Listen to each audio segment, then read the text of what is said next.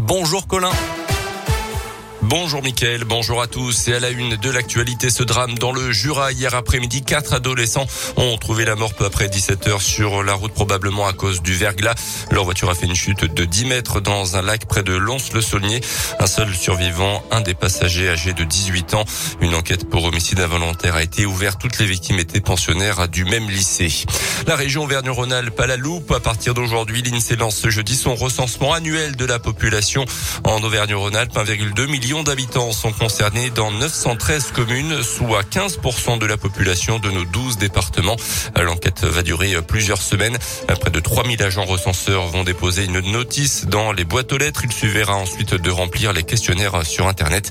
Des données sur l'âge, le sexe, le niveau d'instruction, la profession, le mode de déplacement domicile-travail permettront notamment d'adapter les politiques publiques, mais aussi de voir si les modes de vie ont évolué pendant la crise sanitaire.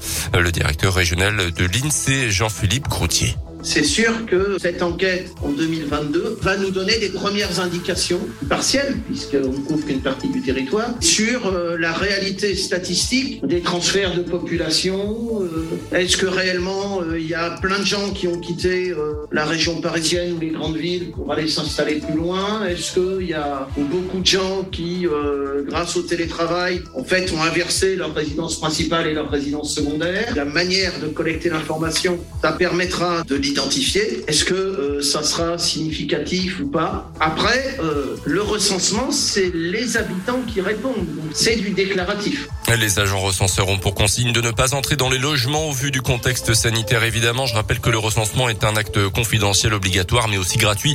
Les agents ont une carte officielle pour se présenter. Euh, si de l'argent vous est demandé, attention, c'est une fraude. Plus d'informations aussi sur notre site internet radioscoop.com.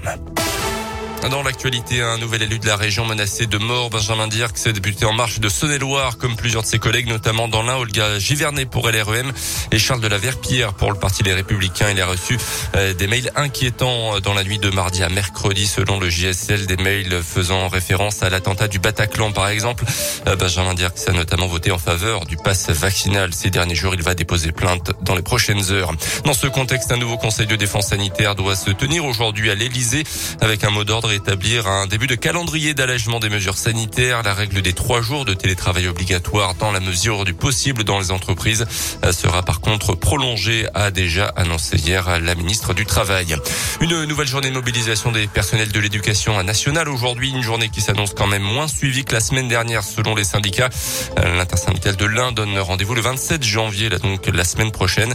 Les enseignants protestent toujours contre la gestion de la crise sanitaire à l'école et les protocoles à répétition.